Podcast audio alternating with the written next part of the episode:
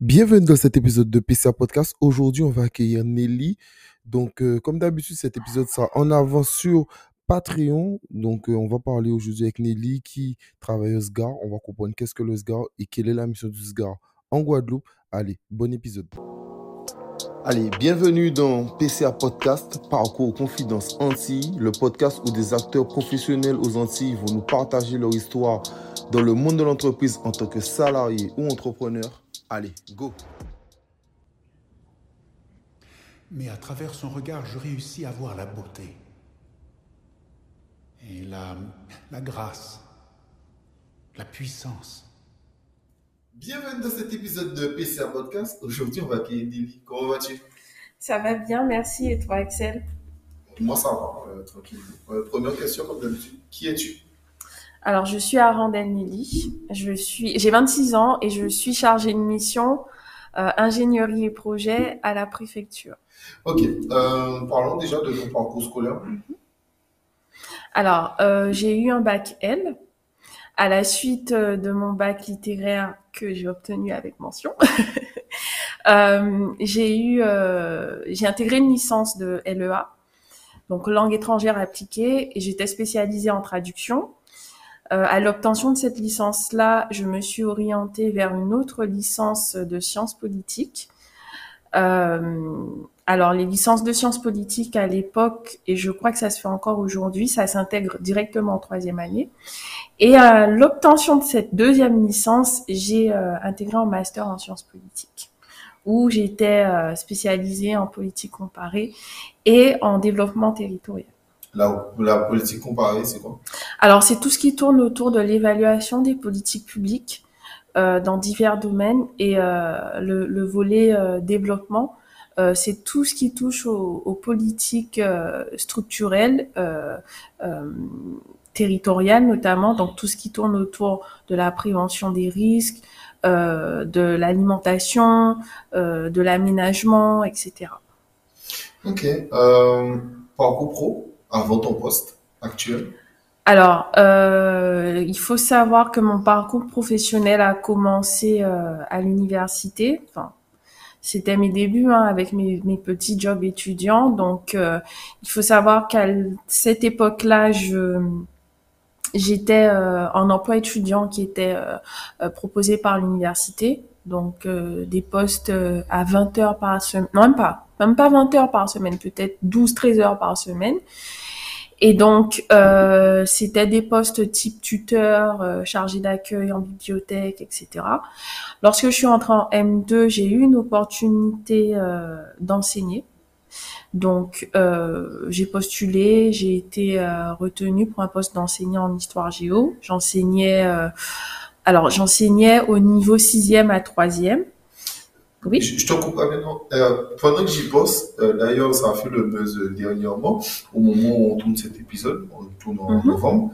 Euh, il y a une jeune femme qui a pleuré sur TikTok parce qu'elle elle a 100 euros de bourse et qu'elle a trois jobs, plus ses études. Donc, elle, elle- voilà, elle n'est pas bien. Et euh, en une journée, euh, elle a reçu 14 000 euros des gens sur les chi. Les gens ont fait une cagnotte pour elle. Donc, c'est pour montrer aussi la difficulté parfois d'être étudiant et de se nourrir, etc. Je te laisse continuer pour euh, le niveau 6e, 3e. donc, Oui, exactement. Alors, c'est vrai que pour rebondir rapidement, c'est vrai que quand on est étudiant et qu'on n'a pas beaucoup, on n'est pas boursier ou on a une très faible bourse, c'est compliqué parce qu'on est tenté d'abandonner ses études.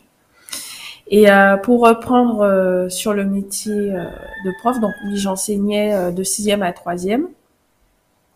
Et donc, euh, j'ai enseigné pendant environ deux ans. Ok. Est-ce que c'est une expérience que tu as aimée? Je vais être honnête, j'ai partiellement aimé cette expérience. j'ai partiellement aimé cette expérience-là, puisqu'enseigner, euh, c'est bien et c'est passionnant. Toutefois, les conditions n'étaient pas réunies pour qu'on puisse enseigner euh, convenablement. Donc, il n'y avait pas de moyens, ou du moins les moyens étaient très limités. Donc, euh, quand je vois qu'on galérait pour avoir un vidéoprojecteur, et une fois qu'on a le vidéoprojecteur, il faut installer le vidéoprojecteur, le temps d'installation, parce que bien sûr, il y a les petits problèmes informatiques courants qu'on rencontre. ça prenait, euh, ça prenait quand même pas mal de temps. Ça prenait environ 15 minutes sur un cours. Et donc, entre temps, ben, les élèves se dissipent. voilà, quoi. On les perd. Et euh, du coup, ben, ça, c'est déjà démotivant parce que c'est très compliqué de remobiliser les élèves. Et puis, deuxième point, c'est que, euh, alors, on a beaucoup d'exigences de la part du ministère de l'Éducation. On avait beaucoup, enfin, à l'époque et jusqu'à maintenant, beaucoup d'exigences de la part du ministère de l'Éducation, mais peu de moyens. Donc, c'est-à-dire qu'on demandait euh, l'inclusion des élèves euh, à profil particulier. Donc, on parle d'élèves à besoins spécifiques, à besoins éducatifs particuliers. Donc, les élèves 10, donc dyslexiques, dysmorphobiques, etc. Ça peut être aussi des élèves qui ont des problèmes de vue, des problèmes, euh, des troubles du comportement, comme par exemple des élèves autistes. Il faut les intégrer dans une classe qui est déjà une classe euh, qui est déjà au moins 25 élèves, mettre ces élèves-là qui fait que ça monte l'effectif à 32, 33 élèves. Et il faut aussi, sur la petite heure qu'on a, euh, prendre en compte leurs spécificités, faire un cours spécialement, euh, enfin, faire euh, préparer le cours spécialement pour leur pour leurs difficultés. Par exemple, l'élève qui a des difficultés de vue, il faudra adapter le cours à ses problèmes de vue. L'élève qui a des difficultés pour écrire ou pour lire, il faudra adapter également. Donc ça, c'est très complexe. Il faut faire tout ça en une heure. Finalement, on passe plus de temps à s'occuper des élèves qui ont des difficultés que des autres élèves. Et forcément, les autres élèves qui se sentent délaissés, mais une fois qu'ils ont fini ce qu'ils ont à faire, ça part en cacahuète et on est dans une classe qui devient ingérable. Ouais, non, mais de toute manière, c'est une manque de moyens parce qu'on ne veut pas mettre des éducateurs avec eux. Exact. Il faudrait mettre des éducateurs, sauf qu'il faut les payer bien pour qu'ils aient envie de faire ce travail parce que de toute manière, moins on paye bien un travail, moins les gens ont envie de le faire. Donc c'est toujours compliqué. Euh, on le voit dans plein de métiers, euh, dans plein de métiers en France, où la France a beaucoup de mal à recruter dans ce service public. Et pour parler des professeurs, il y a dating où j'en ai parlé d'un épisode d'actualité de 30 minutes pour être professeur. Donc ça montre complètement la décadence et le côté euh, ouais, régressé parce qu'à l'époque, moi je me rappelle que j'étais très jeune, au primaire, mais que quelqu'un était professeur, euh, la matière, euh, il professait, genre c'était un truc de fou. Tu vois, le, le- maître, le truc, c'était un truc de fou. Sauf qu'aujourd'hui, euh, euh, pas du tout. Mais euh, il y a un monsieur qui a écrit deux livres sur l'école où il montre comment l'école euh, est descendue. Et il expliquait en gros, euh, je vais retrouver son nom, je mettrai en description euh, le jour de la sortie. Mais en gros, il expliquait que dans les années 60, 70, la France avait besoin de personnes qualifiées.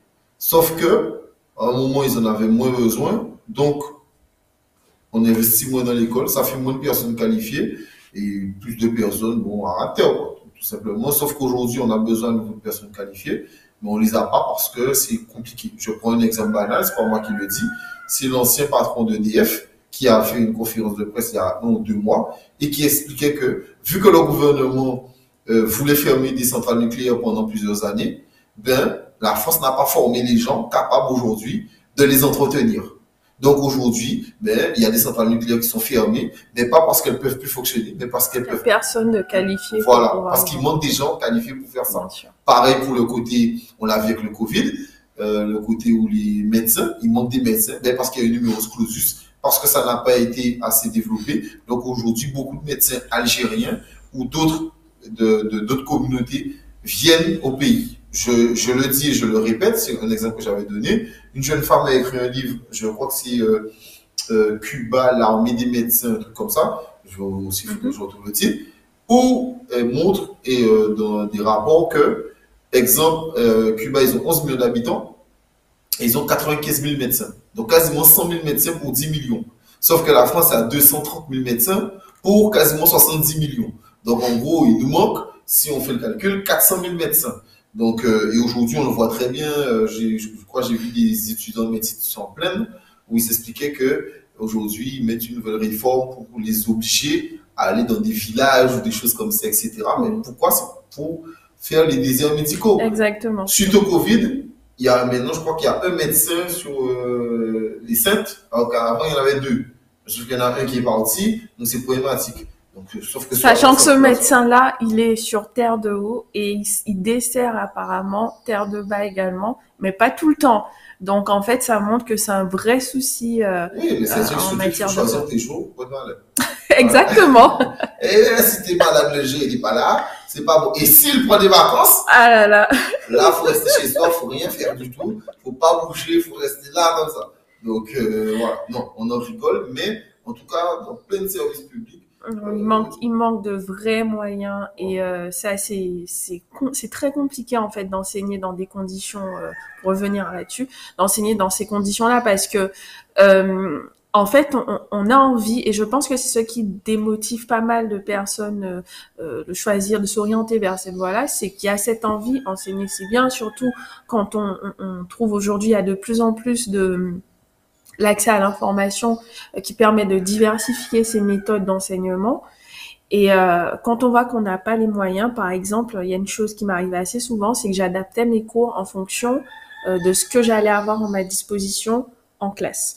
Ça veut dire que si j'avais prévu euh, de faire euh, une vidéo projection, parce que j'aimais beaucoup vidéo projeter euh, mes cours, parce que j'aimais les agrémenter d'images, etc., de vidéos, mais comme je ne sais pas si j'aurai accès à euh, de la vidéoprojection ou si j'ai accès à la vidéoprojection, j'ai pas accès au son.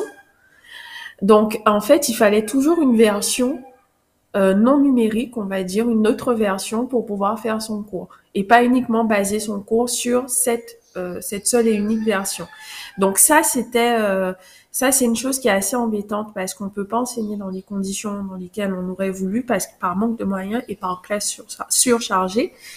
Et euh, la troisième chose, c'est que euh, enseigner, c'est euh, avoir de très faibles perspectives d'évolution professionnelle. Alors je vois beaucoup, hein, beaucoup m'ont dit oui, mais tu peux euh, passer des concours d'encadrement, euh, c'est-à-dire devenir tout ce qui est proviseur principal, etc. Bon, ça m'intéressait pas plus que ça.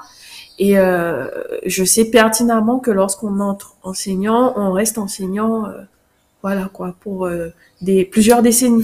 éternel. Et ça, non, je, je, j'avais du mal parce que j'ai enseigné que pendant deux ans. Et euh, pendant ces deux ans-là, je, je t'avoue quand même que j'étais déjà épuisée. Et je me suis dit, je n'ai que 26 ans et je suis épuisée. Je me vois pas faire ça pendant 30 ans.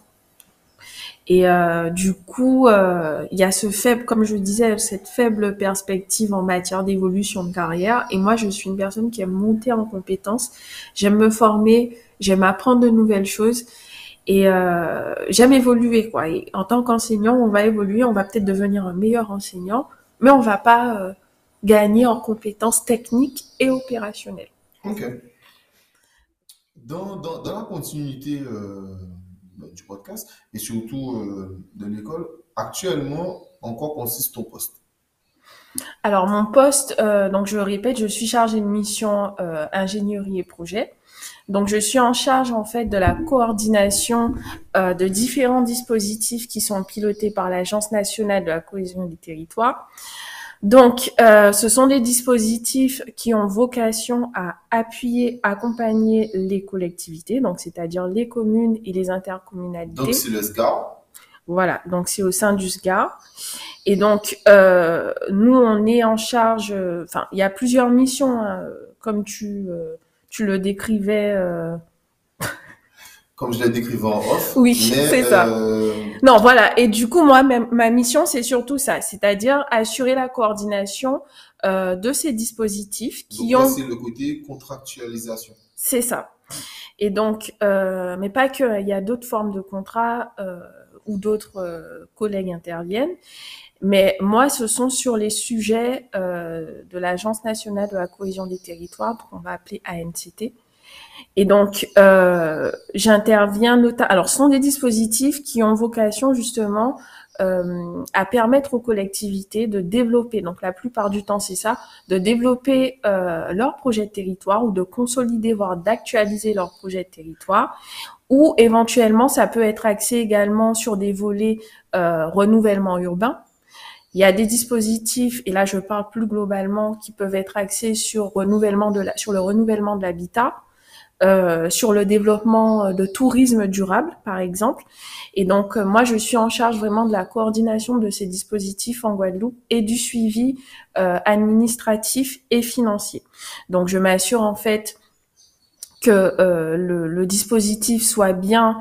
Non, déjà, je m'assure du suivi des financements qui sont attribués, si c'est bien consommé. Je m'assure également que tout ce qui est réglementaire euh, à propos des dispositifs soit fait, donc c'est-à-dire tout ce qui est convention, signature, élaboration de convention, etc. Euh, je m'assure également euh, que les personnes qui soient recrutées pour mettre en œuvre ces dispositifs dans les collectivités correspondent bien nos profils qu'on attend, puisque la plupart du temps, les postes les postes qui interviennent dans le cadre de ces dispositifs, ils sont cofinancés par l'État.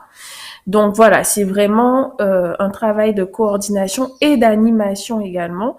Donc cette animation, elle, part, elle passe par tout ce qui est webinaire, journée, journée de rencontres, séminaires, etc., des salons. Enfin bon, ça c'est plutôt à plus large à plus large échelle. Et voilà, donc on est plutôt dans ça c'est plutôt l'objet de l'objet principal de mes missions. Ok, euh, revenons rapidement sur guadeloupe.gouv. Donc mhm. officiellement, euh, il y a six missions mhm. sur le site la contractualisation, donc on mhm. va parler un tout petit peu, la régulation économique, le soutien aux acteurs économiques, les politiques communautaires, les investissements publics et l'aménagement du territoire. Et en sixième, la coopération régionale. Alors, j'aimerais revenir, comme, comme je le fais chaque fois, je le fais avec Magali Marcin, qui est élu euh, aux abîmes et, conseil régional, euh, où il y a une propagande qui explique que donc c'est marqué que l'État, le conseil régional, régional et général ont décidé de créer en Guadeloupe une cellule partenaire de, gestion de fonds européens. Euh, je, je, répète et je dis encore, les fonds européens n'existent pas pour les Français. La France est contributeur net comme le Pays-Bas et comme l'Allemagne. Donc, euh, ça n'existe pas. On ne peut pas vous prendre votre argent, vous le redonner et vous dire que euh, c'est quelqu'un qui l'a financé. L'Europe n'est pas un pays. Donc, euh, voilà. Donc, pareil, qu'on nous dit que l'État, l'État va financer, l'État financera. Nos impôts, on se finance, on s'autofinance nous-mêmes les choses. Comme exemple, actuellement, et j'en ai parlé dans une pièce d'actualité, le bouclier tarifaire. Voilà. Le bouclier tarifaire, c'est 24 milliards d'impôts, d'accord, sur les futures générations. Et, et, Elisabeth euh, Borne, la première ministre, a annoncé un plan de 12 milliards pour aider les collectivités et les petites entreprises à payer leurs factures d'électricité. Non, elle prend nos impôts, notre argent pour donner euh, aux entreprises. Aux mêmes entreprises, bien sûr qu'on n'aura pas de réduction. Donc, euh, si on donne, je sais pas, à la redoute, il n'y aura pas de promo pour les Français pour donner un slip à 1 euro au lieu de 3 euros. Donc, euh, c'est encore double chose. Pareil, quand on recapitalise, que ce soit EDF, euh, qu'on force, euh, c'est l'ARSEM qui force EDF à vendre un quart de son électricité pas cher à Total, Total Énergie ou Direct Énergie, etc., qui le revend plus cher aux Français. Enfin, bref. Donc, les fonds européens n'existent pas. C'était surtout ça le débat. Donc, euh, comment tu gères les relations avec euh, les collectivités Alors, comment je gère les relations avec euh, les collectivités? Alors, quand tu dis euh, la gestion des relations, est-ce qu'on s'entend bien? Est-ce que voilà les attentes, voilà. Non, le tout. D'accord. Alors, c'est vrai que d'une façon générale, oui. Sans oublier qu'en off, tu mhm. me disais qu'il y en a cinq, c'est ça? Alors ça, c'est sur le contrat de relance et de transition ah, écologique. Ça, c'est des EPCI. Il y a cinq contrats euh, de relance et de transition écologique qui sont signés en Guadeloupe, mais je travaille pas uniquement avec les EPCI. Je travaille également avec les communes. Et euh, d'une façon générale, en fait, je travaille plutôt avec euh, les techniciens, donc les directeurs techniques, euh, les urbanistes, les responsables euh, de l'urbanisme, de l'aménagement, euh, de, de, la transition écologique, etc. Donc c'est plutôt avec des techniciens que je travaille, parce qu'on est plutôt sur de l'ingénierie de projet. Donc en fait, il y a quand même une certaine technicité dans tout ça. Euh, et c'est plutôt bien sûr aux personnes, euh, aux techniciennes, aux techniciens aux techniciennes euh, que je m'adresse. Et donc, euh, avec eux, ça se passe bien parce qu'il y a une relation qui est fluide. Euh, et puis systématiquement, euh, ils vont pas hésiter à venir poser des questions parce qu'ils cherchent justement à s'améliorer, à améliorer la façon euh, dont ils vont conduire les projets euh, dont ils ont la charge. Euh, toutefois, euh, pour te dire les choses honnêtement, c'est vrai que travailler avec des collectivités, ça peut être compliqué quand on a des élus qui sont difficiles et qui entrent dans la danse. Ça veut dire euh, que si au cours d'une réunion quelconque, euh, euh, même au-delà des réunions, hein, d'une façon générale, vous avez en fait des projets qui n'aboutissent pas en collectivité parce que parfois c'est à cause des élus. Alors c'est vrai que ça fait très cliché ce que je dis, mais c'est que par moment en fait vous avez des convictions qui sont tellement fortes euh, des élus qui ont des convictions fortes ou qui ont une vision euh, ou des croyances, on va dire, limitées, euh, qui vont bloquer volontairement le déploiement de certains, le développement de certains projets, et donc en fait, ce qui fait que ça n'aboutira pas. Donc, quand vous avez des élus qui euh, qui veulent, par exemple, qui mettent des bâtons dans les roues dans les différents euh, projets que vous souhaitez développer parce que ils sont en conflit avec tel autre élu, ça peut empêcher les choses d'aboutir. Quand vous avez des élus qui qui ont la, la, main serrée, qui souhaitent pas faire des investissements parce qu'ils veulent pas dépenser d'argent, alors que l'argent public ça sert à ça, euh, les projets n'aboutissent pas. Donc en fait, on n'a que des petits projets, on n'a aucun projet structurant. Donc en fait, c'est vrai que travailler comme de toute façon, c'est et c'est là la complication, c'est que quand bien même je travaille avec les techniciens, on travaille avec les techniciens, le décisionnaire, ça reste l'élu et on doit faire en fonction de ce que l'élu veut. Donc c'est vrai que par moment, euh, c'est dans ce contexte-là qu'il peut y avoir euh, des relations euh, un peu plus compliquées, pas forcément nous et élus, c'est-à-dire État et élus, mais sur ce qu'on souhaite faire aboutir, justement, ça peut être compliqué. Est-ce que il y a assez de cadres qui peuvent comprendre les réglementations? Alors, euh, déjà, une chose qui doit être claire, et je pense hein, de ce que j'ai pu expérimenter, c'est qu'en Guadeloupe, on a des compétences. Ça veut dire qu'il y a des personnes compétentes euh, qui pourraient qui pourraient intégrer les collectivités et venir justement euh, ben, renforcer les équipes et apporter l'ingénierie et l'expertise. Le problème que j'ai pu constater, c'est que la plupart du temps, dans les mairies, enfin dans les collectivités, hein, pas uniquement les mairies, euh, mais ça, peut être aussi les EPCI, mais surtout les mairies, euh, ils n'ont pas forcément, premièrement, ils n'ont pas forcément les moyens pour pouvoir recruter des personnes compétentes. Est-ce qu'il faudrait pas recruter moins de personnes Alors j'allais venir, j'allais en venir. J'allais en venir, j'allais en venir. En fait, euh, pourquoi est-ce que ils n'ont pas forcément les moyens? Parce que par moment, ben, recruter une personne compétente, ça demande des financements, mais c'est que et ça on va pas se mentir, dans les collectivités euh, aux Antilles, vous avez euh, une masse euh, une masse salariale euh, euh, qui est assez importante dans les collectivités et on peut voir sur un poste il peut y avoir trois personnes donc sur un poste qui nécessite une personne, on peut avoir trois, trois personnes pour faire le travail. Et donc, en fait, au lieu de payer un salaire, on se retrouve à payer trois salaires. Et le problème, c'est que ça, c'est issu quand même d'une culture qui a perduré pendant, pendant plusieurs décennies. Et, comme euh, on, en parlait un peu en off, hein, euh, le souci c'est que vous avez des personnes qui sont là et qui euh, n'ont pas forcément passé de concours et qui ont été titularisées sur un ancien système. Aujourd'hui, ça marche plus comme ça.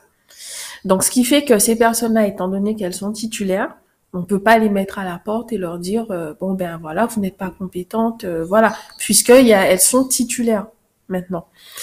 Et donc, euh, euh, ça, c'est pour moi une des explications. Alors, je, ne suis pas au sein même des collectivités, donc je ne pourrais pas te donner tout, euh, tous les éléments, mais je pense que c'est une des explications qui font que les collectivités peuvent avoir du mal à recruter ces personnes-là. Alors, tu voulais intervenir? Oh, oh, Non, non, j'avais une autre question, mais continue. Le deuxième point, justement, euh, et ça, alors, qu'on soit clair, ça reste uniquement sur mon expérience et sur ce que moi j'ai pu voir avec les collectivités. donc, euh, donc, euh, Euh, l'autre point également, non, ce que je veux dire, c'est qu'au niveau du recrutement, c'est ce que moi j'observe, mais ça ne veut pas dire que c'est la vérité absolue. Non, pas Et euh, ce que j'ai pu voir, c'est qu'aussi vous avez des territoires qui manquent d'attractivité. Et donc, quand vous êtes une personne compétente, vous sortez par exemple d'une grande école, vous avez fait pas mal d'études, etc. Il y a des territoires qui vont pas être attractifs parce qu'ils sont, ils ont un caractère d'isolement. Donc ça veut dire que c'est loin des centralités. Et pour le cas de la Guadeloupe, les centralités, on les connaît, c'est toujours l'agglomération pointoise, Pointe-à-Pitre, Bémao, Gosier, etc. Et ce sont les zones qui sont les plus attractives. Donc forcément, les personnes compétentes auront cette tendance à s'orienter vers ces, euh, vers ces collectivités-là. Quand vous avez des communes qui sont un peu plus en retrait, oh oui, voilà, le, voilà, le Nord Grande Terre ou euh, même la côte sous le vent, voilà. Saint-Claude, Bouillante. Tout que ça. Bouillante a réussi à quand même dynamiser grâce à Malandion. C'est ça. Euh, ils ont quand même réussi à faire un petit truc. Mais Pointe-Noire. Euh, ce sont, voilà, ce sont euh, des territoires, en fait, qui, enfin, des territoires de la côte souvent qui sont assez isolés. Et du coup, c'est clair que de par leur, leur distance, ça va pas forcément être un territoire attractif. On n'a pas besoin de prendre euh, 10 000 exemples. Hein. Il suffit de voir Marie Galante. Euh, c'est vrai qu'un jeune compétent, euh, euh, il n'aura pas forcément pour première ambition, sauf si éventuellement c'est un Marie Galante qui souhaite retourner, mais il n'aura pas pour ambition première d'aller là-bas parce que il y a aussi d'autres problématiques telles que trouver un logement adéquat et ça c'est un autre problème qui est très mentionné dans les problématiques des territoires c'est que la plupart du temps, vous avez des territoires où ce sont des populations vieillissantes et des populations qui structurent finalement ces territoires-là. Et donc en fait, euh, ce sont des gens qui sont là, qui, sont là depuis des générations et qui sont propriétaires. Pour pouvoir attirer de nouveaux profils compétents dans d'autres territoires, dans, ce type de territoire-là, il faut avoir euh, une offre qui soit attractive. Déjà, que l'offre d'emploi soit attractive, mais qu'aussi l'offre de services soit attractive. Ça veut dire qu'il y ait euh, des services de proximité, qu'il y ait des logements, parce que quand vous avez euh, quasiment toute la population qui est proprio et qui veut pas louer à longue durée, mais qui loue uniquement en saisonnier, ça, ça peut être un frein justement euh, au fait qu'on ait des personnes, des cadres qui viennent sur Voilà. C'est pour ça aussi que vous avez ce qu'on appelle beaucoup de migration pendulaire. Ça veut dire que vous avez des gens qui habitent loin de leur lieu de travail et qui font la route parce que soit ben ils ont des difficultés à trouver euh, des services, un logement euh, sur place, ou soit tout simplement, ben comme il n'y a pas ça, ben ils n'ont pas envie d'aller s'installer là-bas. Ouais, parce que je suis d'accord parce que au-delà de ça, on parle parfois de euh, on parle de s'installer pour la personne, mais il y a des gens aussi qui sont en famille. Exact. Et ça, ça, ça les, écoles, ça compte. L'autre personne aussi, ça compte. C'est pour ça que quand les gens viennent s'installer, euh, si une femme vient s'installer, exemple en Guadeloupe, ben, il faut que son mari puisse trouver quelque chose. Mais si elle, travaille, euh, euh, aller à Marie-Galante, euh, le marché économique n'est pas développé. Si lui, il n'a pas un métier de fou, exemple médecin, bon, t'es médecin, tu t'es à Marie-Galante, c'est super. Mm. Euh, tu feras, tu feras ton argent et ça va, mais si t'as un métier comme ça, ou alors un métier télétravail. Mais, si c'est un métier télétravail, il faut que la connexion Internet soit bonne. Ça, c'est encore autre ça, chose. c'est un euh, autre problème. C'est vraiment le cerveau qui se mord la gueule mm-hmm. sur, plein de petites choses. Donc, euh, donc voilà, ok. C'est pour ça, en fait, enfin, je pense que c'est l'une des raisons qui pourrait expliquer justement qu'on ait euh, autant de difficultés à avoir des cadres dans les collectivités euh, parce que bon pour les pour les raisons mentionnées hein, c'est-à-dire que euh, bon il y a déjà des personnes et ça c'est très souvent dit je l'ai très souvent entendu dans le cadre de mon travail des personnes euh, une masse salariale enfin je dirais pas peu compétente hein, mais des personnes qui n'ont pas le un tel degré de compétence euh, qui sont là et euh, qui occupent des postes euh, depuis des années, qui n'évoluent pas. voilà. Et résultat, ben, quand on voit ça, je peux comprendre finalement que du point de vue extérieur, on constate qu'au niveau de certaines collectivités, il y a une absence de performance de ces services publics. Non, totalement. Est-ce que toi-même, mm-hmm. on t'aide est-ce qu'on t'aide Combien de temps ça te prend, toi, à comprendre une nouvelle réglementation? Alors. Parce que toi, euh, tu dois l'ingurgiter mhm. et le recracher. Faut que ça soit digeste pour une autre personne. Alors, je t'avoue que les réglementations, on les lit, les mots utilisés, on les comprend on comprend justement, euh, on comprend, hein, c'est-à-dire que parfois euh, on peut passer une matinée à lire une nouvelle circulaire qui est sortie, mais par moment, et ça c'est vraiment très fréquent, c'est que on essaye de comprendre un peu le sens de la réglementation. Donc en fait, on a des directives hein, qu'on reçoit, et euh, quand je parle de sens, c'est-à-dire que il y a un sens et un contresens dans la même circulaire. Donc en fait, on lit une circulaire, mais euh, on se pose quand même des questions. On continue à se poser des questions parce qu'il y a toujours des choses qu'on ne capte pas. Il y a des choses qui ne sont pas dites. Et une circulaire, ça mène à d'autres questions. Donc, euh, bon, même si on se pose des questions, on n'a pas forcément les réponses, hein, puisqu'on doit appliquer. Mais euh, c'est vrai que d'une façon générale, c'est surtout le point qu'on peut rencontrer lorsqu'on prend connaissance d'une nouvelle circulaire avec de nouvelles règles. Parfois, elles sont très claires, très courtes, mais parfois elles sont plus longues et euh, ça, ça amène justement à d'autres questions. Ok. non, mais ça me surprend pas parce que c'est toujours un peu complexe pour l'État français de, de, faire des choses simples. ah non, mais l'administration, c'est. Pourquoi faire simple quand on peut faire compliqué? C'est l'État français. L'État français, la langue française, c'est après bon. c'est comme ça. Euh, dernière chose, mhm. euh, c'est quoi euh, ta Guadeloupe? C'est quoi ma Guadeloupe? C'est quoi ta Guadeloupe? Qu'est-ce que tu aurais aimé pour la Guadeloupe? Qu'est-ce que j'aurais aimé pour la Guadeloupe? Alors, moi, je t'avoue que j'aimerais qu'on puisse avoir euh, utiliser nos ressources, les ressources et les atouts qu'on a et euh, moi, je, je, vais parler de, du point de vue de ce que j'ai déjà pu euh, voir au sein des collectivités. J'aimerais qu'on puisse utiliser les ressources qu'on a euh, et pouvoir en fait les développer. Je vais prendre un exemple. Euh, vous avez ce qu'on appelle euh, des, enfin, tu as ce qu'on appelle des des PAT, donc des plans alimentaires territoriaux, et des enfin, les plans alimentaires territoriaux, si tu veux, l'objectif, c'est vraiment de pouvoir fédérer les différents acteurs qui vont intervenir dans le cadre de, de, de l'alimentation. Donc, ça peut être les, les, acteurs économiques, ça peut être les agriculteurs, euh, les éleveurs, etc. Et donc, l'idée, c'est vraiment de favoriser les les circuits courts euh, et aussi favoriser une meilleure alimentation. Donc nous aux Antilles, là c'est un exemple, hein, mais il y en a il y en a d'autres. Je prends l'exemple de l'alimentation parce qu'on parce que finalement euh, il y a tout un tas d'autres exemples. On a des atouts et ça serait bien qu'on puisse utiliser ces atouts là pour pouvoir contribuer à notre développement. Donc, euh, utiliser, euh, nos, nos, essayer par exemple, comme je disais, de favoriser nos circuits courts, améliorer notre alimentation, euh, on parle beaucoup de consommer euh, davantage d'aliments locaux, euh, développer peut-être de nouvelles filières ici. Et ce que j'aimerais finalement, c'est que on puisse rassembler toutes les connaissances qui existent, toutes les connaissances qu'il y a sur le territoire pour contribuer finalement à, ce, à son développement.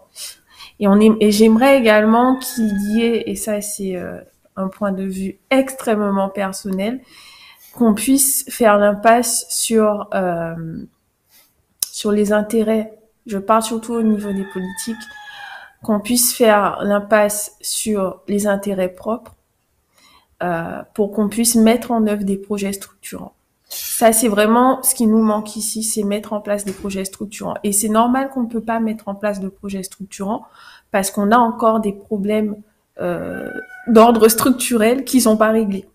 On a nos problèmes d'eau, On, a, on parlait tout à l'heure des problèmes des routes, des problèmes des éclairages, des éclairages publics, etc. Donc, euh, Internet. voilà. Donc, en fait, on a tout un tas de problèmes structurels qui font qu'on peut même pas mettre en œuvre euh, davantage de, de, de, de, de projets euh, qui contribueraient, qui contribueraient pardon, à développer euh, davantage notre territoire. Donc, parce qu'on doit s'occuper déjà des gros problèmes euh, structurels qu'on a ici aux Antilles. Le chômage chez les jeunes. Exact, euh, ça c'est. Enfin, il y a tout un tas de choses. hein, On pourrait rester à en parler pendant des heures, mais euh, Non, mais moi, je pense déjà que si on arrive à régler le BABA, parce que moi, c'est Mhm. du BABA. Avoir de l'eau, c'est le BABA. voilà, au moins ça. Alors, euh, L'eau, l'eau, euh, avoir des routes où il n'y a pas des poules constamment, tout ça c'est du BABA. Si déjà il y a ça qui est réglé, ben ça donne envie aux gens peut-être de venir plus souvent, d'investir, etc., etc. Et à ce moment-là, qu'il y ait moins de, moins de chômage chez les jeunes, qui, voilà, c'est, pour moi c'est pareil, comme je disais, le serpent qui se mord la queue. Tant que certains problèmes ne seront pas réglés, parce que même tout à l'heure, on parlait de ça, dans le recrutement des cadres. Un cadre, un Guadeloupéen euh, qui est parti euh, il y a 10 ans. D'accord Il est parti à l'âge de 18 ans, il a fait euh, Bac plus 5, Bac plus 6. Il a trouvé un, job là-bas, il rencontre une Guadeloupéenne. D'accord Il arrive à 30 ans, 30, 31 ans. Donc il a fait 12 ans en France, ou en Angleterre, aux États-Unis, tout ce qu'on veut. Euh, Il a fait, il était une grande ville, ça bouge, il a, du confort, il a le BABA qui fonctionne. On lui demande de revenir en Guadeloupe et de s'adapter au fait que ben, les transports, c'est problématique, à tout ça, etc. Ça aussi, c'est problématique pour aussi ramener les talents. Parce que c'est ben, les talents de, comment dire ça, d'une nation, ce sont les cerveaux. Hum, hum. C'est- ce sont les cerveaux. Parce que je prends un exemple, euh, souvent, euh, on, parle souvent des pays comme l'Arabie Saoudite ou le Qatar, qui sont riches pas par talent, mais par, simplement parce qu'ils ont euh, du pétrole. Mais un pays, et j'ai déjà parlé de cet exemple, le, la Corée du Sud est un pays qui s'est formé en moins de 100 ans. Quand je dis formé, on parle de formé économiquement. Mhm.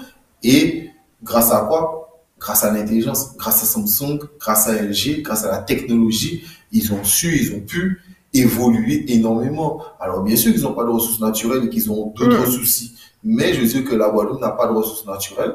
On parle de pétrole, Oui, j'avais compris, bien sûr. Mais euh, oui, avec des talents comme tu le dis, oui, on peut Oui, a- faire des choses. Il y a matière, hein, il y a matière. Et euh, en fait, le souci, c'est que hum, on a souvent euh, l'idée que revenir en Guadeloupe, quand on est là-bas, quand on est en France hexagonale, c'est euh, une espèce de régression sociale. Et en fait, aujourd'hui, on peut plus tenir ce discours-là parce que euh, c'est trop facile de dire euh, d'a- d'avoir beaucoup d'attentes hein, vis-à-vis euh, de l'État, mais finalement, c'est aussi à nous de nous responsabiliser sur certains points. On a, on a les, tous les jours, je rencontre des personnes compétentes ici et on a de quoi. Malheureusement, plusieurs problèmes structurels, et quand je parle de problèmes structurels, ce sont des problèmes qui ne datent pas en général. Quand j'utilise ce terme-là, c'est pour mentionner des problèmes qui ne datent pas d'hier. C'est des problèmes qui sont là, qui sont, euh, qui, qui perdurent depuis euh, des décennies. Euh, tant qu'on n'aura pas réglé ces problèmes-là, on va pas réussir en fait à, à, à développer ce qu'on souhaite développer. Mais moi, je peux comprendre que quelqu'un dit que c'est une régression. Oui, mais justement, c'est-à-dire que que déjà, en termes de salaire, c'est une régression. Mais quand son salaire régresse, les prix augmentent. Donc, euh, régression sociale to- totale. C'est-à-dire que la personne touche moins. Et en plus, elle doit payer plus pour vivre. Donc, donc donc, je comprends ce que tu dis, mais j'ai pas envie de penser comme ça parce que ce non, serait moi, alors, dévaloriser entre guillemets. Euh, ce serait un peu dévaloriser ce que nous on est capable de faire. Non, eh bien, au contraire, pour moi, je valorise le fait que les gens ont le courage de rester aux Antilles ou en Outre-mer, malgré toutes les difficultés, et qu'ils aient envie constamment de faire avancer les autres. Mm. D'ailleurs, c'est pour ça que PCA Podcast hum, là, hum. parcours confidence Antilles. C'est bien pour ça. C'est-à-dire que même les gens qui sont mis en avant, qui ne sont pas dans les Antilles, ce sont des gens qui contribuent à des choses aux Antilles. Mm. S'il n'y a aucun rapport avec les Antilles, Les gens ne sont pas invités euh, dans PCA Podcast. Donc, PCA Podcast, c'est pour ça. C'est montrer, bien sûr, des talents, etc. Mais, bien sûr que pour moi, c'est une régression. Je ne vais pas, pas se mentir, c'est une régression pour beaucoup de choses. Euh, on n'a pas d'Internet. Euh, moi, j'habitais euh, dans une petite ville de 50 000 habitants et j'avais la fibre optique. Mhm. On parle, on parle de trucs il y a 5-6 ans, en 7 ans. Donc c'est une petite ville, il y avait ça. Alors bien sûr, je ne dis pas que toute la France est fibrée, c'est pas le cas. Il y a des zones blanches, mais je veux dire qu'il y a quand même beaucoup d'endroits où il y a la fibre. On parle de 5G, il n'y a pas de 5G Depuis l'année dernière, on parle déjà de la 5G euh, dans, en France, euh, dans d'autres villes, même à La Réunion, à Saint-Denis. Même à La Réunion, ils ont déjà la 5G.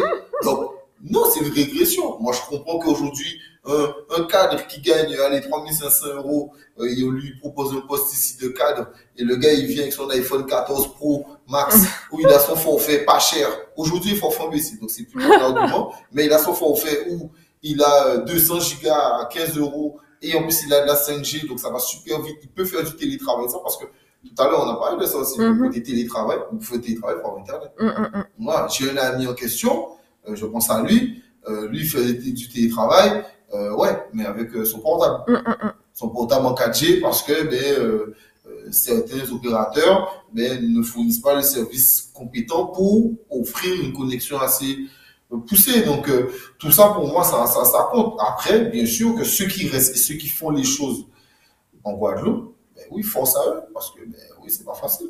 C'est pas facile. Alors, c'est vrai que quand on parle de régression, de régression sociale, c'est vrai que tu vas parler de régression sociale dans le sens où on sort d'un endroit X pour ça. aller dans un autre C'est ça, moi endroit. je parlais surtout de ça. Et en plus, je vais te dire un truc. Moi, je suis de Sainte-Rose. D'accord? Les gens le savent. Je prends un exemple. Je parlais avec un patron la dernière fois qui me dit Franchement, je ne recrute pas les gens de Sainte-Rose. Boucan est tout le temps bloqué. Mm, mm, mm. C'est tout le temps bloqué. Je ne sais pas si demain ils viendront au travail. Donc, je ne recrute pas les gens à Sainte-Rose. Voilà. Régression sociale. C'est-à-dire qu'aujourd'hui, même une commune comme Sainte-Rose qui voudrait être attractive, eh bien, les jeunes sont obligés de quitter Sainte-Rose. Et d'ailleurs, c'est ce qui s'est passé. D'accord? La première élection de Madame Bajazé, euh, j'oublie c'est en quelle année, mais dernièrement, euh, il, y a, il y a 7 ans. Mm. Donc, il y avait à peu près, je crois, entre 21 et 22 000 habitants à Sainte-Rose. La dernière élection, il y a eu, je crois, entre 17 et 19 000 personnes. Donc, je crois, entre, entre 2 et 4 000 personnes ont quitté Sainte-Rose. Je n'ai pas le chiffre exact, donc c'est pour ça que je donne une fourchette assez large. Mais simplement pour te dire que quand on te dit quitter, à part mon qui mort, tu vois. Non, j'avais compris. Non, mais je sais, non, mais je sais, mais je dis qu'à part mon qui mort, c'est, en gros, des gens qui, bon, frère, ras le cul de Sainte-Rose, Bah, On c'est pour ça, en fait, que je t'ai expliqué tout à l'heure quand tu m'as demandé euh, comment est-ce que je vois la Guadeloupe.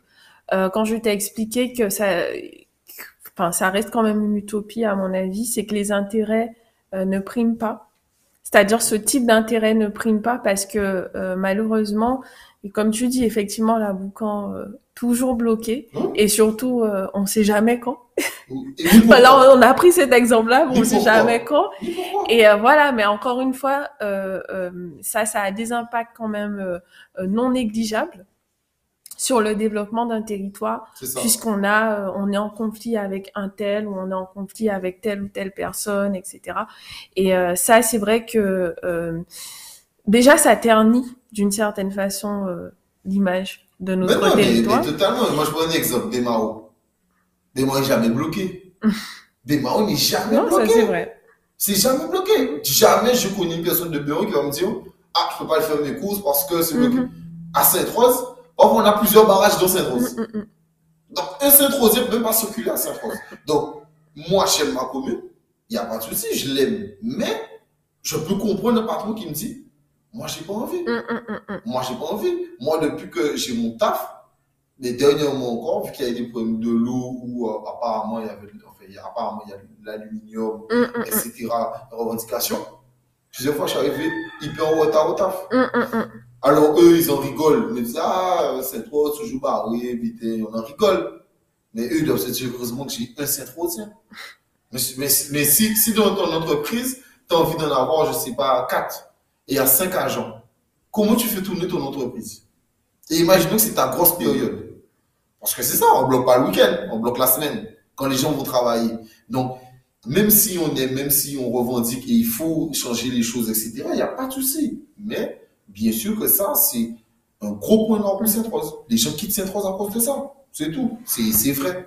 C'est pas que ça. Non, Mais ça effectivement. fait partie de ça. Non, c'est euh, c'est c'est exactement ce dont on parlait tout à l'heure justement le fait justement que tu aies euh, euh, tu aies des euh, des intérêts X en fait qui qui prennent une proportion quand même qui est assez importante et en plus c'est pensé stratégiquement bien sûr hein, bloquer euh, bon on prend toujours on reste toujours sur l'exemple de de Sainte-Rose, mais bloquer euh, la Boucan, ça reste stratégique. Et même quand il y a des blocages en Guadeloupe, ça reste purement stratégique.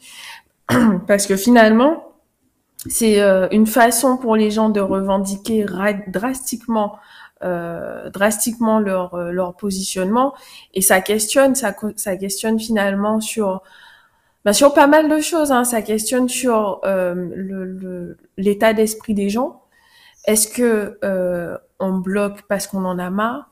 Est-ce qu'on bloque parce qu'on n'a pas envie d'aller travailler? Est-ce qu'on bloque? Donc je t'avoue que ce sont des questions que je me suis quand même assez souvent posées euh, euh, lorsqu'il y a pense- des alors, blocages moi, je pense que les, toutes les dernières fois, euh, exemple à Sainte-Rose, c'était entre guillemets légitime. Mm. D'accord? C'est, je comprends. Tu vois, c'est, euh, en tout cas, c'était des vraies revendications. Mm. Je pense pas que c'est bon pour pas aller au travail. Mais il y a quand même le truc où euh, ce qu'on veut dire, et c'est là où je voulais en venir avec toi, et c'est là que j'étais d'accord, c'est que oui, il y a des choses que peut-être que l'État met en place pour essayer de développer, mais il y a des communes qui de toute manière resteront pas attractives et que le centre restera toujours plus attractif parce qu'il y a des problèmes. Parce qu'il y a déjà tellement de problèmes. Donc quand tu rajoutes le problème, c'est trop ces embouteillages. Mm, mm, mm. Quand tu ajoutes les embouteillages, plus le côté où c'est bloqué, oh là, là, là, c'est fini. Ah, c'est fini parce que problème d'eau. Problème d'eau. Problème de, de, comment dire ça? circulation de, de, de circulation, problème de blocage, problème euh, d'internet. Mais c'est bon. Mm, mm, Les gens se disent, mais ah, ça sert à quoi que je suis. mm, mm. Bon, il y a la plage, heureusement, mais ça, ça suffit pas. Non, mais c'est vrai, ça suffit pas. Donc, alors qu'une commune, comme exemple, bon, on a pris l'exemple de Bemao, même, tu vas parler d'un exemple des abîmes, mais il y a le cinéma, il y a le théma, euh, faim, tu peux aller manger à côté, euh, euh, ton travail, comme par hasard, est toujours à côté, euh, c'est jamais bloqué. Si c'est bloqué, c'est parce que la Guadeloupe entière est bloquée, alors que nous, chez nous, ben, c'est souvent que nous. Voilà. Enfin, bref, mais je veux dire que c'est c'est un fait. Et c'est ce qui fait aussi que ben, certains endroits sont bloqués. Ça explique pas tout. Pour lui, en se Bertrand, ils sont jamais bloqués. Bon, peut-être parce qu'il n'y a, personne. tu vas vexer, tu vas, tu vas vexer euh, les gens du Nord Grande Terre. Non, je taquine. Bon, je taquine pour finir sur une note d'humour. Mais tu vois, c'était surtout de ce sens-là et je pense aussi que ça joue. Merci à toi. Bah, je te remercie hein, de m'avoir euh, invité et accueilli. Ouais, ce, ce podcast, euh, les gens ne le savent pas, mais il est spécial pour moi parce que il a été difficile. A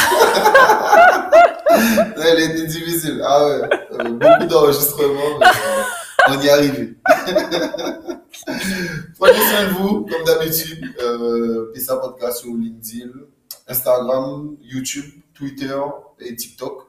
Donc euh, voilà, et Patreon pour ceux qui veulent participer.